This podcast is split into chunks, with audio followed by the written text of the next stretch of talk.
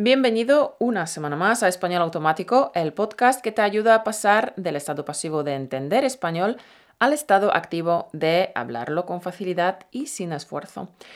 Hoy te traemos un capítulo diferente, un poco especial, porque mm, será solamente en audio y ah, será una de nuestras conversaciones que nos gusta mantener con Mauro sobre temas diversos. Así que, Mauro, ¿de qué vamos a hablar hoy? Hoy vamos a hablar de La Casa de Papel, porque es una serie que ve mucha gente, muchos de nuestros oyentes también ven. Ya hemos terminado de ver lo que hay hasta el momento disponible, que son dos temporadas divididas en cuatro partes. Y bueno, vamos a hablar qué es lo que nos parece desde el punto de vista, principalmente desde el punto de vista digámoslo así, cinéfilo, ¿no? Este, Que nos parece como serie, cómo está realizada para dar cierto vocabulario respecto a, al cine y las series, porque es una conversación típica que todo el mundo tiene en todos los idiomas. Hablar de cine, hablar de las series que ha visto, las películas que ha visto, qué le ha parecido, si es buena o mala, dar argumentos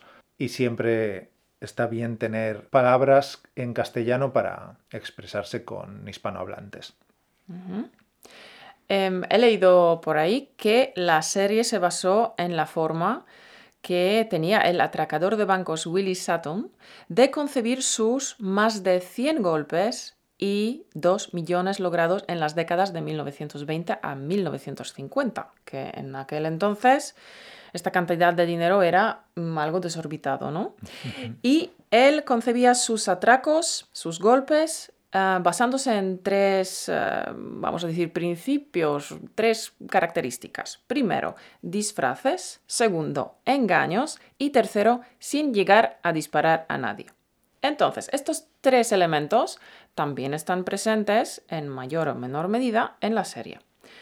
En cuanto a disfraces, ¿cómo es el vestuario de, de los actores, Mauro? Pues bueno, los atracadores van con un mono de trabajo de color rojo o naranja más o menos y con una careta de Dalí, del pintor, de Salvador Dalí, que recuerda bastante a la careta de la película, la novela gráfica V de Vendetta de Alan Moore. Y es parecida porque, bueno, todos sabemos cómo eran los bigotes de Dalí. y la máscara de, de V de Vendetta también era una máscara con estos bigotes tiene un, parecido, un, cierto parecido. Ok. Los disfraces, por tanto, están presentes. Número dos, engaños. ¿Cómo los engaños están presentes en la serie? Los engaños, yo no sé cómo lo hacía este atracador, pero en la serie el cerebro de la operación, uno de los planes que habitualmente desarrolla es poner ciertas trampas a la policía, poner ciertas miguitas de pan pistas falsas para que los policías sigan el camino incorrecto y, bueno, pues eh, no, pillarles, evidentemente. Efectivamente, y realmente estos engaños te quedabas ¿no? con ganas de ver, pero, pero ¿cómo será esto? ¿Por qué les llevan por ahí? ¿Qué, ¿De qué va esta trampa? Y esto enganchaba mucho a la serie. sí, yo creo que esto es de lo que más engancha, saber cómo se desarrolla el plan, porque aquí es donde está la, lo más impactante del plan, ¿no? Como, la persona esta ha sido capaz de organizar estas trampas para que la policía siga, siga la pista incorrecta, creyendo que van por el buen camino, empiezan a ilusionarse siguiendo esa pista para llegar a un callejón sin salida. Y esto es bastante sorprendente. Siempre quieres saber cuál será la siguiente trampa que les ponen, cómo va a salir del siguiente atolladero cuando parece que van a ser probablemente cazados o van a tener un problema en el desarrollo del plan. Vemos que el profesor tenía planeado estas situaciones en la mayoría de los casos y esto también es algo que engancha.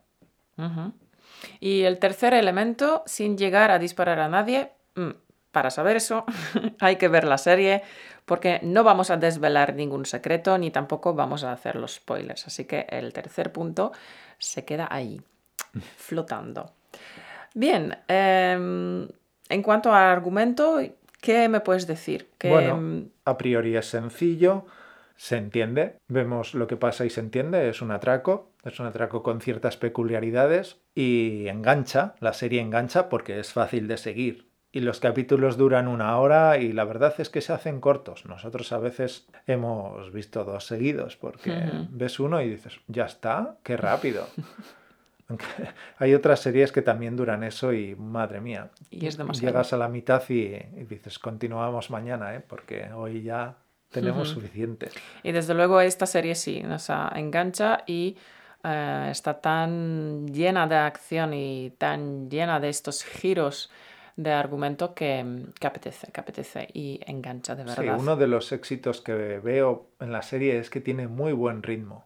Sí. Muy buen ritmo. Siempre estás entretenido en todo momento. Y si hay alguna, alguna situación que a ti personalmente te gusta menos, dura lo suficientemente poco, enseguida cambia a, otra, a otro tipo de acción y, puedes llevarlo, no te aburres.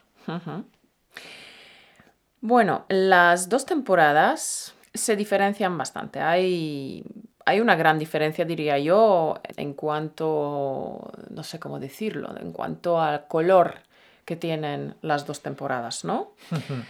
Para mí la diferencia más grande es que en la primera temporada, la verdad que como, como espectadora yo no tenía ni idea con quién realmente estar. O sea, del lado de quién estar, del lado de los atracadores o del lado de los policías, porque ah, ambos tenían sus lados buenos, eh, por ejemplo la inspectora, pues que dirige toda la operación, que intenta, por supuesto, acabar con el atraco, se rige por un código moral muy fuerte. ¿no? Es un personaje íntegro. La integridad, entereza, son las palabras que la podrían describir. Y la verdad que se lo piensa dos veces antes de lanzar cualquier ofensiva policial para que no haya daños colaterales, es decir, para que no haya víctimas entre los rehenes que son pues gente inocente que se quedaron ahí atrapados en esta situación. Pero en la segunda temporada, la señora policía que dirige el cotarro es diferente, cambian de inspectora por varias razones que no lo vamos a revelar aquí y de verdad los policías se vuelven claramente los malos, son ruines, desalmados y crueles. ¿vale? El, motto de la nueva inspectora al mando podría ser el fin justifica los medios. Quiero decir, ella tiene un fin, un objetivo que cumplir, que es acabar con el atraco y le da igual, le dan igual los medios que va a usar para conseguirlo. Y es, eh, bueno, ya hablé de esta de esta expresión al principio del podcast, en el podcast 19, y ahí expliqué qué significa exactamente y cómo yo me posiciono eh, hacia las personas que siguen esta línea de comportamiento. Y francamente, en la segunda temporada no quieres que a los polis les salga bien. O sea, quieres que los atracadores salgan con la suya. ¿A que sí? Sí, bueno, los policías en la historia del cine siempre han sido los buenos, ¿no? Hay algunas películas en las que no, que te muestran un poco más el lado humano con sus defectos y sus errores y que te muestran también el lado corrupto de la policía, una famosa de Al Pacino que se llama Serpico, que es toda la policía es corrupta excepto él, básicamente. Hemos visto hace poco, bueno, hace poco, hace un par de años, está la serie de The Wire, que muestra un poco todo. Es como muy realista, ¿no? Está todos son corruptos, todos son buenos, todos son malos, todos son todo. ¿No? Y en esta serie tienes a los atracadores, que tradicionalmente en el cine son los malos, los policías, que tradicionalmente son los buenos, y los héroes. Y, aquí no está tan claro. No, y hay una razón que yo veo principal para que lo percibas así, que es que no son malos porque no los ves malos. Son atracadores, pero ves que son buenas personas, ¿no? En principio ves que son buenas personas, que no han hecho nada muy despreciable. Incluso su pasado, que tal vez te lo pueden mencionar, pero a lo mejor no sabes demasiado qué eran antes. Sabes que ellos son personas más bien normales, personas buenas personas, no hacen el mal porque tengan el mal dentro, ¿no? Están presentados así, si, si, no me equivoco. No sé si todos, tendría que pensar ahora en cada uno de ellos a ver si esto encaja con todos. Y en cambio con los policías sucede que en la inspectora ves esto y en los demás queda un poco dudoso. En algunos también ves que son buenas personas. Bueno, esta inspectora también ves en ella que, que es víctima, es víctima de... ¿En la segunda inspectora? No, la, La primera. primera, la Es primera. víctima de Mm. ciertas injusticias. Es una mujer en un mundo de hombres, ¿no? Es una inspectora, es la jefa de todos los hombres, policías y, otra, otra gente que por envidia o por lo que sea. Bueno, la serie te está planteando esta situación que también es común en el día a día, ¿no? En la realidad.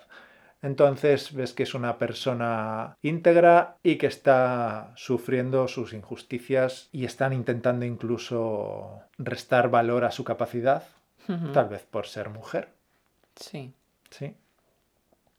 Sí, Entonces tienes que empatizar también con ella, ¿no? No puedes no empatizar con alguien que tiene valores y está sufriendo injusticias. Pero lo que más me, me atrajo en esta mujer era esto, que, que tenía un sistema de valores inquebrantable, que de verdad le, le importaban los rehenes, que de verdad intentaba solucionar esta situación de la mejor manera posible. Y, y esto es como día y noche entre la inspectora número uno y la inspectora número dos. Así que esto era como que dio el sabor y el color a todas las temporadas. Estaban, esto estaba impregnado en toda la temporada. Otra diferencia entre la primera y la segunda temporada, creo que la segunda temporada tiene mucha más acción. Sí, la acción ha acelerado. Todos los acontecimientos se precipitan. La primera temporada es más pausada, hay como, yo creo, hay más profundización en los personajes y en la segunda temporada, como ya conocemos la mayoría de los personajes, pues ahí meten más acción, ¿no? Y es casi como las series americanas, que una acción tras otra y tras otra y, Sí, y- y hay- hay mucho dinamismo, ¿no? Hay, hay- como que las cosas ocurren con ansias y que absorben y, y que te atrapan porque una cosa tras otra, tras otra, tras otra y, y no te puedes desenganchar casi, ¿no? Sí. En Am, este sentido me, me recordó a Sons of Anarchy. No porque se parezca, no se parece en nada, pero es una serie en la que, bueno, si no la conocen los oyentes, es una serie sobre unos moteros y, y tienen sus trapicheos de drogas y demás, ¿no? O de, o de armas, no recuerdo. Una serie muy dinámica y tienen un problema sobre otro. No es primero un problema y luego otro problema, sino No. que al final están con dos o tres problemas al mismo tiempo, problemas muy difíciles. Hoy muchas de las historias que se cuentan son así, ¿no? Son mucho más complejas porque está hiperacelerado todo. Sí, que todo está ocurriendo además a la Sí. vez, ¿no? Sí, esto ocurre en muchas cosas que se filman hoy en día y en muchas series, ¿no? Son, son muy complejas porque están muy, muy llenas de conflictos, muchos conflictos, cosa que no ocurría en las series de antes, tampoco en la literatura de antes, que es como A, B y C. Tienes un conflicto, te solucionan el conflicto y ya has tenido la historia. Sí, sí, sí.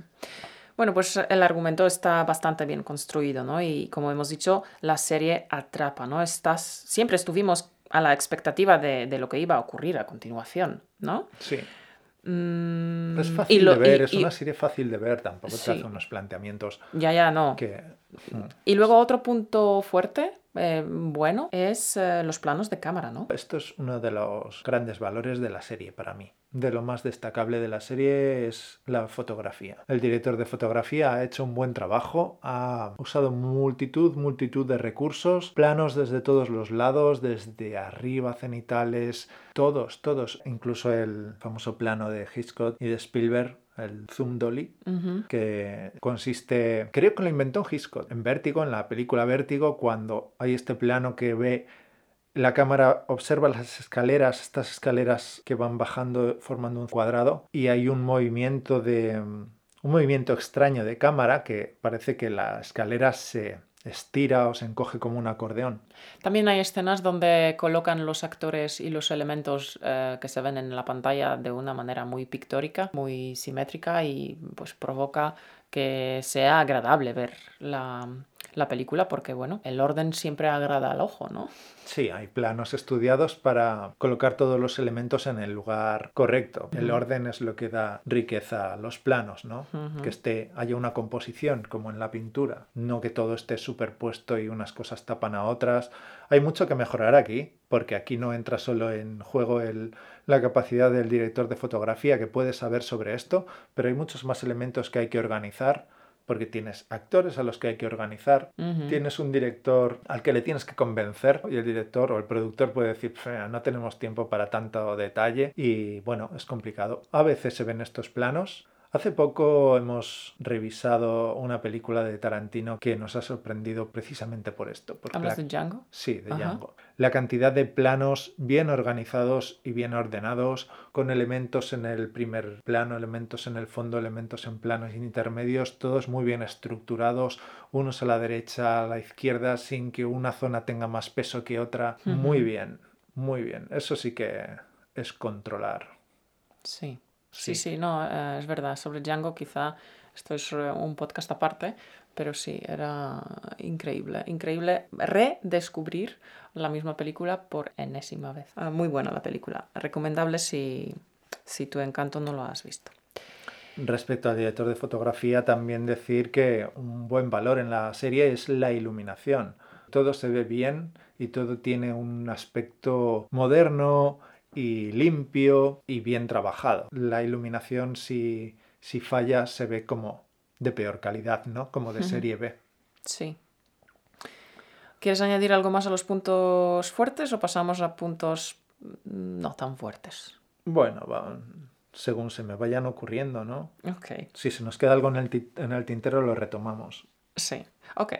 Entonces, puntos débiles. Em, tampoco nos vamos a meter muy a fondo porque no es el plan, ¿no? A La serie gusta a muchísima gente, a nosotros también nos ha gustado, pero sí hay cosas que se podrían mejorar. Yo creo que algunos actores están todavía muy verdes y tienen que madurar su técnica.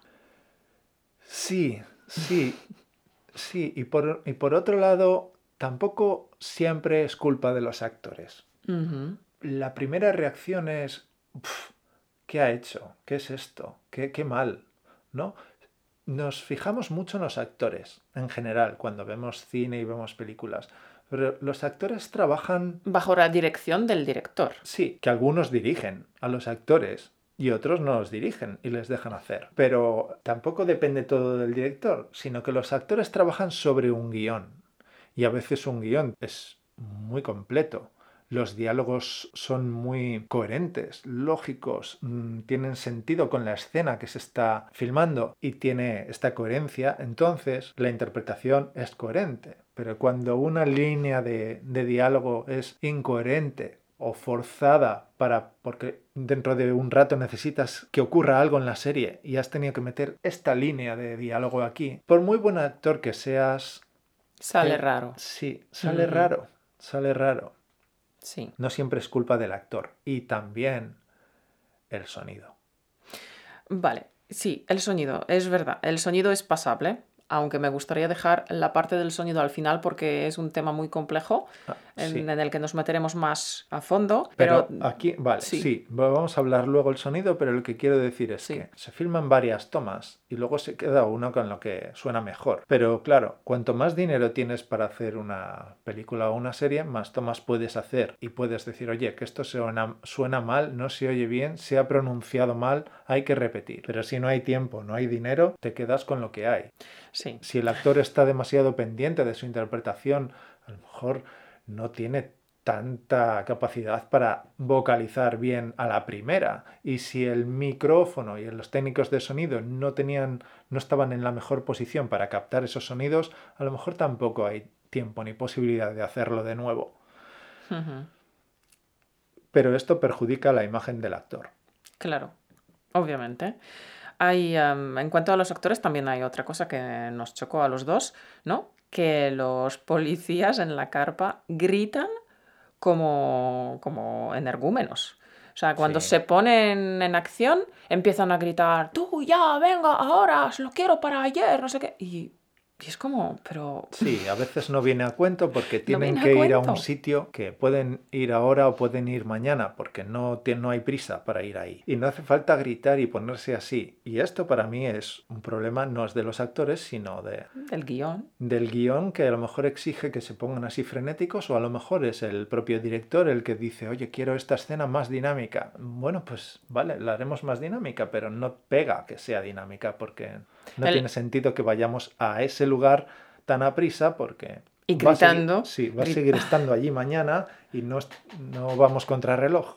Exactamente. Y, y gritando como energúmenos, ¿no? Y además, en, justo en aquellas escenas y también en escenas como de mucha tensión de los policías, abusan de las palabrotas. Es que son mal hablados todos. Sí, son mal hablados todos. Es que es increíble. Cada dos palabras hay una palabrota. y, y para mí, pues es, es exagerado. Sí, y esto también puede ser por guion o puede ser incluso añadido del actor. Mm. Porque claro, si tú tienes que hacer una, una interpretación, que pierdes los papeles, ¿no? que te cabreas, es fácil tirar de palabrotas, que te salgan espontáneamente ¿no? y que las añadas a tu línea de diálogo. Algunos se ceñirán estrictamente a la línea de diálogo y otros... Añadirán algo de su propia cosecha. Sí, porque Sí. ayuda a la interpretación. Claro. Pero resultó que todos eran demasiado mal hablados, creo.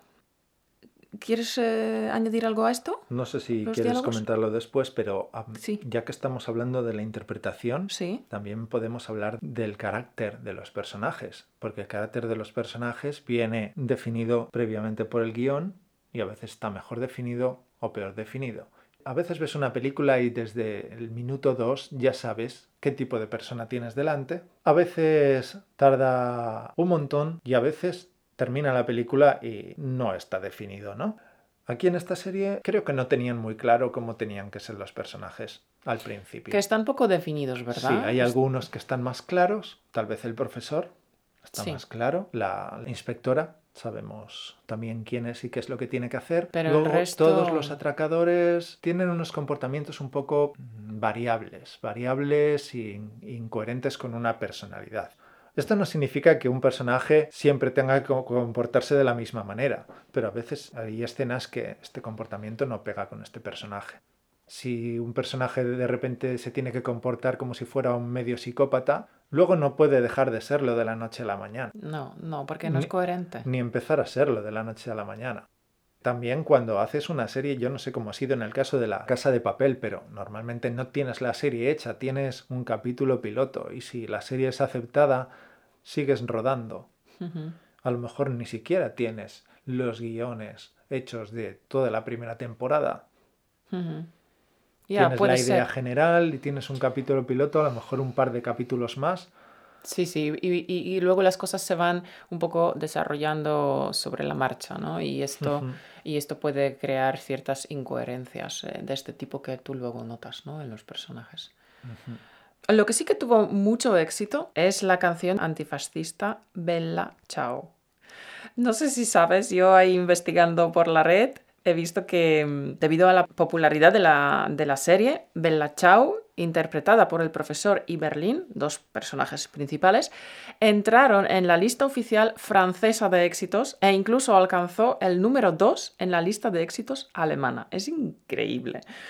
No sé, eh, la, la canción se repite mm, en varios, varios capítulos, es una especie de himno para el grupo de atracadores y también se reproduce en los momentos más emblemáticos, ¿no? Como una metáfora de la libertad. Y parece que a los espectadores eh, les ha encantado. Les ha encantado, se han hecho un- unos remix y, de todo. Así que, mira, me parece una cosa curiosa. Pero Bella Ciao es solamente una canción. Y leyendo un poco sobre esto, llegué a los artículos sobre la banda sonora. Y tengo que decir que encontré mogollón de artículos en la red donde se meten con la serie por plagio. Y eso mismo nosotros lo hemos eh, descubierto mientras estuvimos Bueno, viendo la serie, Yo, ¿no? más que plagio, diría, bueno, para decir que es plagio tendría que coger cada una de las canciones y comparar con cuál se está plagiando, ¿no? Porque la música se parece a otras cosas. Para mí la música en esta serie también es uno de los grandes valores, Ujú. Porque está bien hecha, está bien escogida, a veces es incluso arriesgada y está bien. Pero es cierto que está inspirada, está muy inspirada en otras cosas. Está inspirada en las películas de, David Fincher o en las series alemanas, esta música de las series policíacas alemanas. Bueno, la, la música es, es- está muy bien, como tú has dicho, nos ha encantado enormemente, aunque viendo ciertos capítulos hemos dicho, ay, esto es interestelar, ¿no? O Sí. ay, esto es Hans Zimmer, ¿no? A ver, lo del plagio, yo no sé en cuanto a la música, pero el plagio en cuanto a escritura hay ciertos porcentajes que te dicen si, si, repites cierto porcentaje de palabras dentro de una frase que coinciden exactamente con las mismas palabras en otro texto, esto es un plagio. Entonces yo supongo que también es eh, cuestión de porcentajes. Sin embargo, sí nos sonó a, a Hans Zimmer, pero, pero bueno, la verdad que está bien la música. es que tiene que coincidir la melodía, pero yo aquí he percibido más bien que suena al estilo de al estilo de Hans Zimmer, al estilo de M83, también me ha parecido, pero que suene a no significa que sea un plagio. Ahora bien, mm. puede que, puede que lo sea, ¿eh? Yo tampoco digo Que no. De acuerdo, entonces eh, vamos a terminar este capítulo hablando del sonido, porque el sonido de la serie resultó, bueno, era un desafío a veces, ¿eh? era, el sonido era pasable y esto puede ser debido a varias razones, ¿no? porque ¿cómo se hace el sonido de una película? ¿En qué consiste el trabajo de sonidista que tú empezaste un poco a mencionar antes? Primero, el sonido es un arte, es muy complejo. Consta básicamente de dos partes, es decir, en un rodaje hay sonidistas que recogen lo que sucede en el rodaje, que básicamente es diálogo, aunque también puede haber otro tipo de elementos, ¿no? Esto es la materia prima con la que luego se trabaja en postproducción. Y el rodaje es complejo porque se está grabando con varios micrófonos a la vez, los sonidistas manejan un palo eh, largo, una pértiga, en el que hay un micro y ellos se encargan de registrar lo mejor posible lo que ocurre en el plató. Hay que tener en cuenta que el rodaje es la peor situación posible para captar el sonido, porque hay mucho ruido, hay mucha gente, entonces es muy complicado captar un sonido limpio. Nosotros que grabamos podcast y nos hemos encontrado en un montón de situaciones con problemas de sonido, incluso grabando siempre o casi siempre en interior, bueno, en distintas casas y dices, wow, ¿por qué suena tan mal? Fíjate, se ha oído este ruido de esta puerta, se ha oído que la vecina no sé qué. Y es increíble porque, bueno, estamos en un interior, en casa, eh, ponemos elementos absorbentes alrededor y todo lo que podemos y aún así, el sonido muchas veces no es satisfactorio. No es satisfactorio, es verdad. Entonces piensas, jolín, ¿cómo lo hacen en las películas? Porque es que eso es que es imposible. Sé que ellos tienen mejores micrófonos, pero tampoco la diferencia es tan abismal. Para que haya esta diferencia. siempre tenía la duda, ¿cómo lo hacen para grabar en los exteriores y que el sonido de los vehículos, de todo lo que ocurre, no se coma las voces? Y suenen bien, porque todo lo que suena en una película, que son los coches o los pájaros o lo que sea, tiene que sonar bien, ¿no?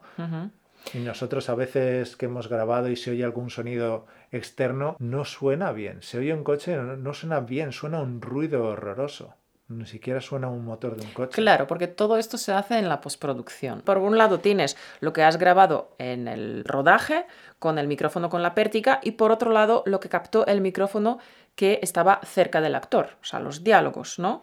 Y lo que se hace en el montaje, en postproducción, es asegurarse de que todo eso suena bien, es decir, que los espectadores vamos a escuchar bien al actor. No siempre es fácil tampoco. Lo primero que se hace entonces es limpiar el diálogo, elegir las tomas correctas por vocalización, por la interpretación y por limpieza. Y esto es lo más importante. Crear continuidad. Continuidad es importante porque hay que tener en cuenta que una secuencia que vemos en un minuto en la película, igual han tardado tres días en rodar. Y el sonido tiene que estar continuo para que tú creas que eso ha pasado en tiempo real, en un minuto, ¿no? ¿Y cómo, cómo se consigue esta continuidad, Mauro? Sí, claro, es que mm, puede que lo que se grabó ayer suene pues muy diferente a lo que se ha grabado esta mañana, por ejemplo, ¿no? Y entonces en postproducción se tienen que encargar de que, de que eso no se note, de que las dos grabaciones de los dos días diferentes suenen igual. Por ejemplo, si lo que se grabó ayer de fondo sonaban pájaros, estos pájaros tienen que seguir sonando en toda la secuencia. No pueden sonar solo en la grabación de ayer y no en la grabación de hoy. O también lo que pueden hacer en postproducción es borrar los pájaros. Sí, pueden. Eh, hay que tener en cuenta que la mayoría del sonido del cine está prácticamente recreado en el estudio, excepto el diálogo. todos los sonidos no están grabados en el exterior a la vez que se graba la escena, sino que están grabados posteriormente o se toman de, una, de un banco de sonidos y se añaden a la grabación que ya tienes. Incluso el diálogo a veces se recrea de nuevo. Esto quiere decir que si, aunque se haya grabado el sonido de una puerta, o de un coche que pasa, o unos niños que están corriendo, o el sonido de las olas del mar, el sonido de los helicópteros que pasan cerca del edificio.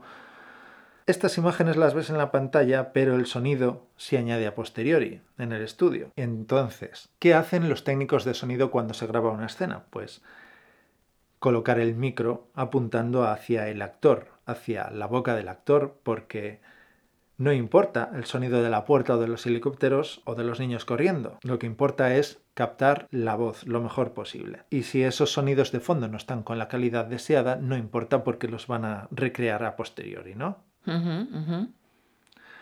Así que es como tener dos películas, una película sonora que se añade a la película visual. Ajá. Además, hay una razón técnica de esto y es que del montaje deben de salir dos mezclas, la de la versión original en el idioma que se ha rodado y una sin diálogos para que la doblen en otros países. Igual que en España doblamos al castellano las películas de otros países. Claro, claro. Y todo esto, todo esto que se hace en postproducción tiene el objetivo de intensificar y acercar a la realidad lo que técnicamente a veces es imposible. Ajá. Bueno, y luego hay todos estos sonidos a los que en principio no prestarías atención, todo lo que tocan los actores, como por ejemplo el sonido del pliegue de la camisa del actor, un vaso que se deja en la mesa, un abrigo que tiras sobre la cama, un libro que ojeas. Claro, y ahí se toman muchas decisiones artísticas porque todo en el cine tiene que tener intención. Si el personaje está enfadado, mm, ¿tirará el abrigo sobre la cama de manera enfadada? El sonido es diferente si pones un vaso lentamente sobre la mesa o si lo pones con todo el ímpetu porque estás cabreado. Todo en el cine tiene intención, nada es gratuito. Y todos estos sonidos hay que añadirlos a posteriori, porque en el rodaje técnicamente es imposible grabar estos sonidos bien. El sonido es importantísimo porque trabaja sobre el subconsciente, sobre lo subjetivo. Así que cuando el sonido está bien, pues la película es una gozada. Eso es. En la casa de papel concretamente, el sonido es el punto más débil, especialmente en lo que afecta a las voces. Sí, es verdad, a veces es, tan complicado comprender lo que han dicho los actores. Los susurros a veces eh, parecen gritos y los gritos no se comprenden porque suenan demasiado bajo o, no suenan como, como grito, bueno, o grito o una, una voz normal, ¿no? Ahí es un punto un poco flojo, diría yo. Sí, pero muchas veces no se entienden lo que dicen y no es siempre culpa de los actores. Vale, yo entiendo que los actores no siempre vocalizan de la mejor manera que un actor de doblaje está dedicado a eso específicamente, entonces en películas dobladas esto no suele fallar, pero en una película sin doblar puede fallar. Y pues bueno, el actor si no lo ha hecho de la mejor manera posible tampoco quiere decir que esté fatal, pero si el técnico de sonido no ha conseguido hacer su mejor trabajo en ese momento, se nota porque no se entiende lo que dice, no se entiende lo que dice el actor. Y esto ocurre muy a menudo en la casa de papel. Creemos que mucha gente habrá visto la serie en versión original, eh, perdón, en versión doblada al inglés o a su propio idioma. Yo he oído un trocito en inglés y claro, si el sonido tal vez sea la parte más floja, más débil de la casa de papel, lo sustituyes por una versión doblada, la serie gana mucho, ¿eh? Bueno, un poco mm, terminando con este tema de la serie, porque creo que ya hemos hablado sobre todos los temas, vamos a considerar si esta serie es buena para nuestros oyentes, para alguien que esté aprendiendo español o no mucho. Mm, bueno, yo creo que cualquier input puede ser bueno siempre y cuando entiendas al menos 70% de la serie sin subtítulos. Ahora bien, te recomendaría que lo vieras sin subtítulos y los momentos, las escenas que es imposible entender lo que dicen, volver a ver este fragmento tres o cuatro veces y si no entiendes, pon los subtítulos. Lee lo que ha dicho porque francamente a nosotros había fragmentos que también teníamos que parar porque, pues como hemos dicho, el Sí. sonido estaba complejo y no se entendía. Sí. Los personajes tienen una forma de hablar muy poco estándar. Sí. Tienen mucho muchos modismos, tienen mucho acento, acento más más que acento es deje. Sí, Algunos tienen acento, pero porque bueno, algunos tienen acento, varios personajes tienen acento porque son de distintas regiones. Algunos son extranjeros, y también tienen acento, aunque hablan en español, pero tienen acento extranjero. Y luego tienen una forma peculiar de hablar de, de clase social, ¿no? De, Sí, eh, forma peculiar relacionada con, con la clase social o el estrato social del que, del que provienen, ¿no? De sí, su background. entonces también es normal que haya una vocalización poco cuidada. No tiene sentido que un personaje que proviene de familia muy humilde y tal hable como si fuera, eh, no sé, eh, Obama. Claro. Entonces, desaconsejamos que intentes entender absolutamente todas las expresiones, porque como dijimos, pues estos personajes pues vienen, pues son personajes que toda la vida estuvieron en la calle, que, que vendieron droga o lo que sea, entonces eh, tampoco es plan imitar lo que dicen, ¿no? Porque no, no es recomendable, diría yo. Es un buen ejercicio de comprensión, Sí. pero no es de usar esta serie para intentar imitar la pronunciación. No es Ni manera de expresarse. No, ni manera de expresarse. Es. Tampoco sería bueno tomar estas expresiones que ellos pueden usar para usar tú, porque puede quedar fuera de contexto ser una expresión desafortunada, pero sí, Sí. que interesa conocerla para entenderla cuando la escuchas. Sí, y algunas son bastante, mm, bueno, de nivel bajo, así que si las usas en tus conversaciones, por ejemplo, puedes sonar un poco mal. Así que no, está bien entenderlas para entender las conversaciones o otras películas, pero no tanto, no es tan aconsejable que tú los repitas y uses. Si puedes seguir la serie sin subtítulos en los periodos en que las escenas son tranquilas, adelante. En cuanto veas que la acción empieza a acelerar y empiezan a hablar varios a la vez, activa los subtítulos porque si no vas a acabar probablemente frustrado. Ey, Hmm. si puedes con todo, perfecto. ¿eh? Tampoco hace falta que, que lo escuches todo tres veces porque si no se te va a hacer interminable. Claro. Pues este ha sido el audio de hoy.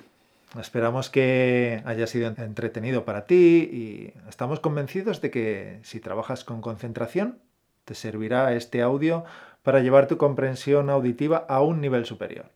Recuerda que puedes descargar las flashcards para aprender el vocabulario de este capítulo en nuestra plataforma Patreon en españolautomático.com barra Patreon. Y si quieres saber cuáles son las razones por las que te cuesta entender a los nativos cuando hablan, si sientes que no estás avanzando en este ámbito, te recomendamos que eches un vistazo a nuestra guía 30 días para entender español hablado, una guía práctica para los amantes de los podcasts. En esta guía aprenderás los seis principios clave para mejorar tu listening usando podcast y audios. Puedes conseguir la guía en el link españolautomático.com barra libro 30 días. 30 escrito con números. españolautomático.com barra libro 30 días. Descárgala ahora y nos volveremos a ver la semana que viene. Un beso. Hasta el lunes que viene.